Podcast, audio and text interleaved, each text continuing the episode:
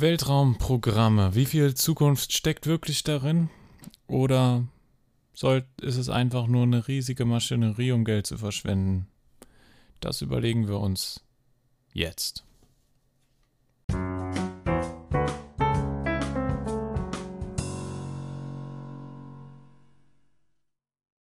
Ja, damit herzlich willkommen zu der Denker. Und heute, wie ich schon gesagt hat, habe, geht es um Weltraumprogramme. Und ob sie wirklich noch viel für die Zukunft beträchtlich sind, ist es sinnvoll, sie weiter zu verfolgen oder sind sie doch eher Geldverschwendung? Gut, man könnte schnell sagen, ja, nein, vielleicht, was weiß ich.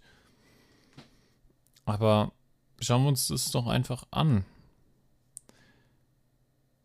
ob es eine Geldverschwendung ist oder nicht. Die Frage ist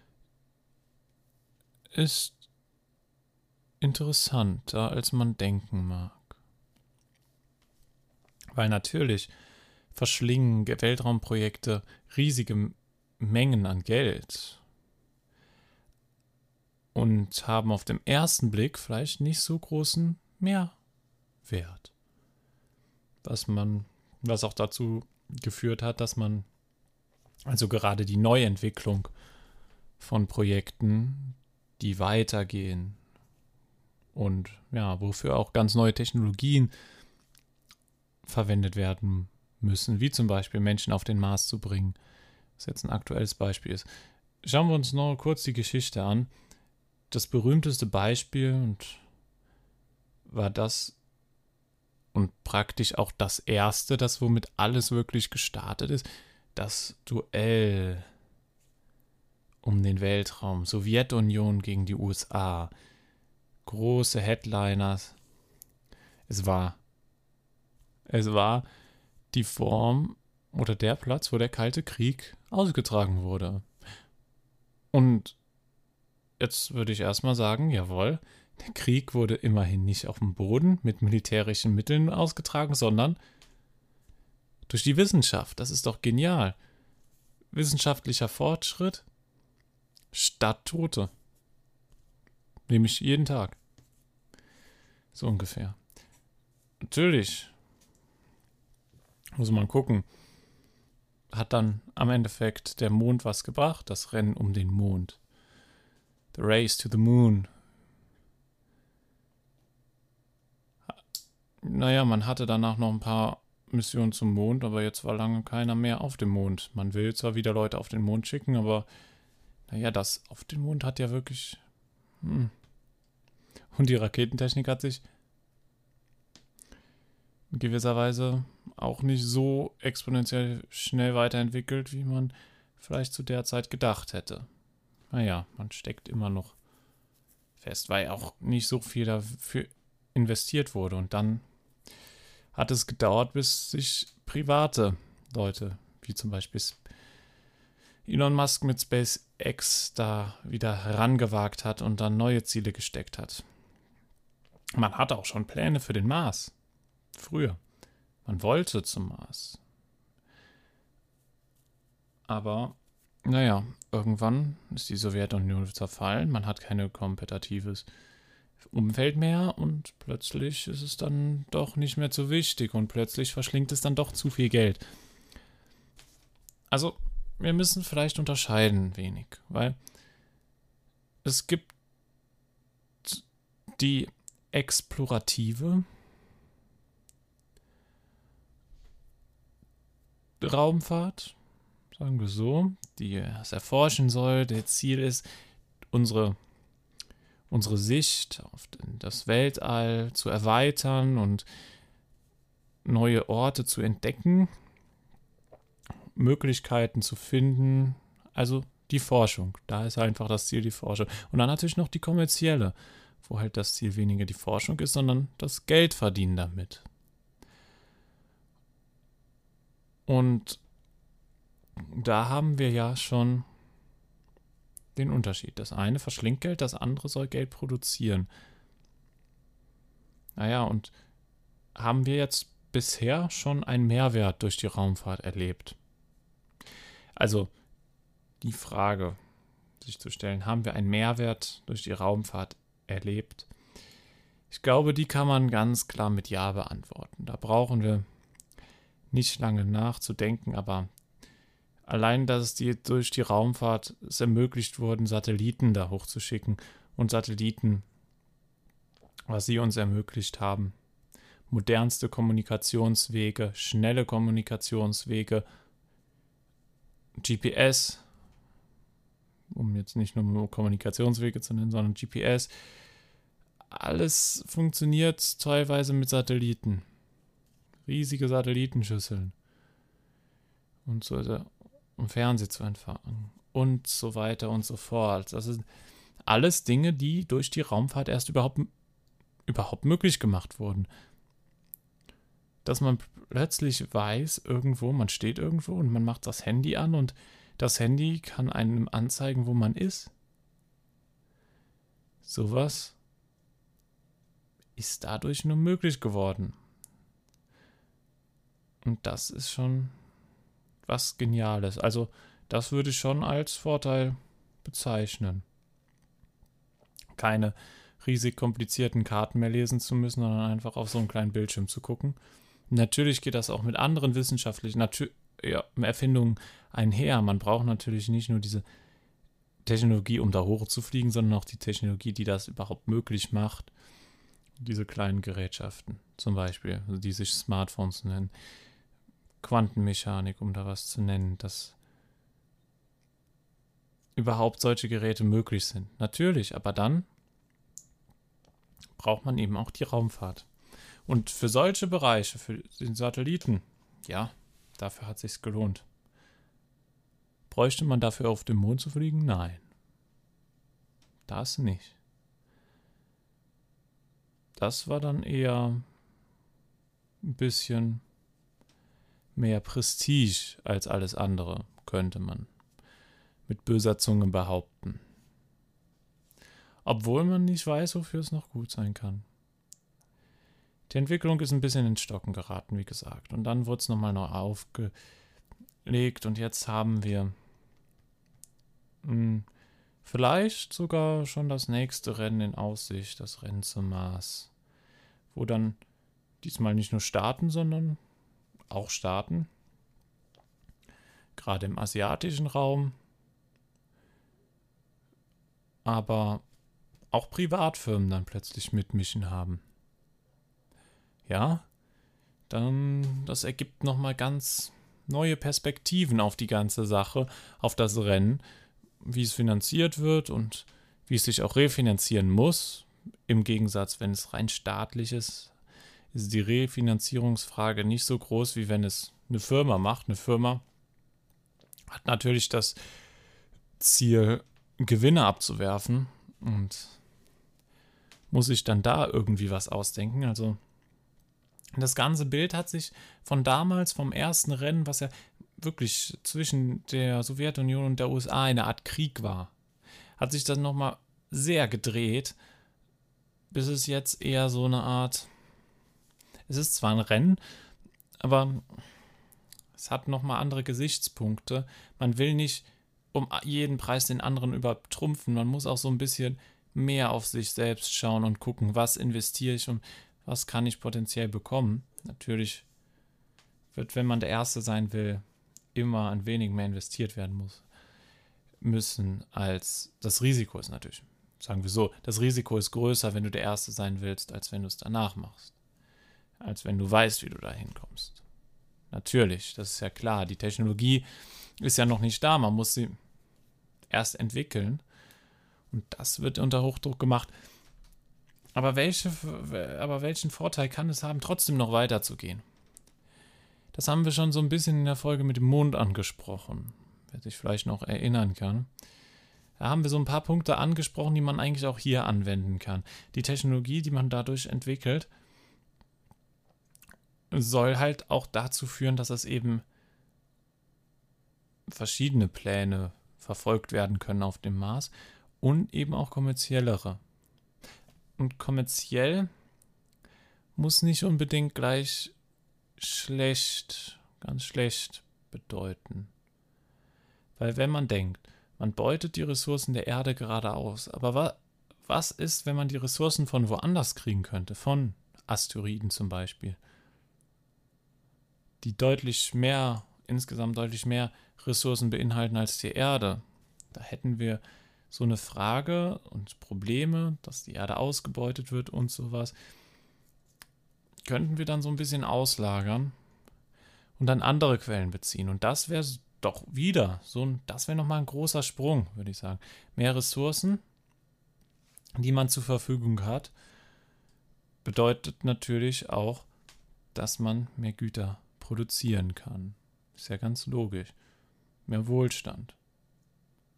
Ob das dann wieder sich so gut auswirkt, was das für Folgen hat, das muss man sehen. Aber im auf den ersten Blick kann das sehr vorteilhaft werden. Und gerade wenn man dann wieder die Erde schonen kann und dann auch damit schon muss in gewisser Weise, weil es kann eine Ausbeutung kann einfach nicht so weitergehen. Die Folgen sind immens und wenn man eine andere Möglichkeit hat, als unseren Heimatplaneten zu zerstören, ich glaube, das sollte man vielleicht mal in Betracht ziehen. Und das ist natürlich eine Möglichkeit, die in dem im langfristigen Weltraumprogramm bestehen kann, was ein bisschen gestockt hat, aber jetzt wieder so langsam Fahrt aufnimmt. Ja, also Weltraumprogramme, vielleicht erkennt ihr es schon, ich finde es gar nicht mal so schlecht. Es hat uns schon viel gebracht. Natürlich ist auch immer so ein bisschen so ein bisschen der bittere Beigeschmack, dass es halt extrem viel kostet dass man das Geld auch woanders anlegen könnte. Aber natürlich muss man auch sehen, Expedition ins Unbekannt, in Anführungszeichen unbekannt. Und der Mars ist mehr bekannt, als Amerika Christopher Columbus war. Sagen wir so. Den Namen man schon besser forscht als Amerika damals. Aber so, solche Expeditionen in neue Gefilde die verschlingen halt ein bisschen Geld. Aber sie bürgen auch extrem, extrem gute Möglichkeiten, die man dann ausnutzen kann. Und natürlich auch in gewisser Weise Fortschritt. Neue Entdeckungen. Und was man auch nie vergessen darf. Die Motivation liegt auch nicht immer nur darin, dass man vielleicht was Neues entdeckt. Ne? Dass man die Neugier, das ist, ein, das ist ein großer Motivationspunkt, die Neugier. Ohne Neugier würden wir das gar nicht machen. Aber das Prestige, was gerade beim Rennen zum Mond sehr weit oben war, weswegen auch sehr viel investiert wurde, darf man nie unterschätzen als Motivationspunkt. Weil das Verlangen sage ich mal, sich dann damit so ein bisschen zu verewigen. Das darf man nicht unterschätzen. Das ist ein großer, großer Motivator, den man öfter mal vergisst. Aber es ist einer. Und den darf man nicht unterschätzen, was Menschen bereit sind dafür zu tun und wie viel Motivation da auch dahinter steckt, was ja auch positiv sein kann dass man sich dann da voll reinhängt. Gut, heutzutage ist die Begeisterung nicht ganz so groß für den Weltraum, würde ich mal behaupten, wie es damals war. Gerade weil man kein, jetzt im Westen, zum Beispiel in den USA, kein Feindbild hatte und schon eine Niederlage einstecken musste, indem man nicht die Ersten waren, die im Weltraum waren. Man war nur die Zweiten. Da musste man ein neues Ziel finden, wo man dann als erstes hin konnte. Das der erste auf einen anderen ein Objekt auf einem anderen Mond, auf einem, äh, irgendeinem Mond. Ja. Die ersten auf einem anderen Planeten, wer das sein wird, wir werden sehen. Wir werden sehen. Wir sind auf jeden Fall gespannt. Und es wird einer sein. Wer es sein wird, das wissen wir noch nicht.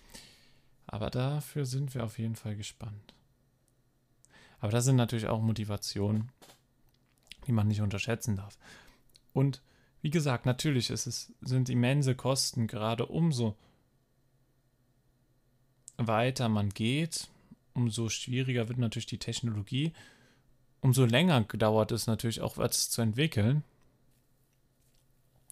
Manchmal muss man auch alte Techniken ganz beiseite werfen und muss man. Es ist ja nicht immer nur auf einem Feld. Wir haben natürlich die Raketenwissenschaften, die weiterkommen müssen. Aber vielleicht müssen die auch manchmal warten auf andere Felder, damit die große Entdeckung machen kann, damit das wiederum möglich ist. Die Wissenschaft sind nicht nur in Felder eingeteilt, die Felder müssen auch zusammenarbeiten, um vielleicht was Großes zu schaffen. Manchmal muss man vielleicht ein bisschen auf die Biologie warten, damit man Terraforming auf dem Mars zum Beispiel, wenn wir jetzt das Beispiel vom Mars nehmen, betreiben kann und sowas. Also das, das Weltraumprojekt verbindet eigentlich so fast ja, Physik, Chemie und Biologie miteinander. Die drei Naturwissenschaften werden da verbunden und es werden alle gebraucht. Man braucht die Chemie, natürlich, für Raketentreibstoff etc. Bis jetzt.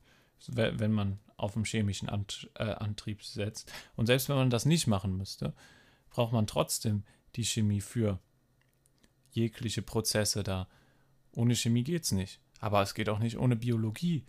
Wie will man da oben was anpflanzen auf dem Mars? Terraforming betreiben, den Planeten an sich bestehen. Ist ja Biologie wiederum. Und dann natürlich die Physik, um alles berechnen zu können, um das große Ganze verstehen zu können. Und dann halt die Physik auch als Verbindung zwischen den Ganzen und Umsetzung. So ein bisschen. Die Grundlagen müssen natürlich verstanden sein. Also das ist, das ist auch so ein bisschen was, ja, kann man sagen, das ist was Spezielles von den. Ich bin mir nicht ganz sicher, ob man, ob man das so sagen kann, aber trotzdem.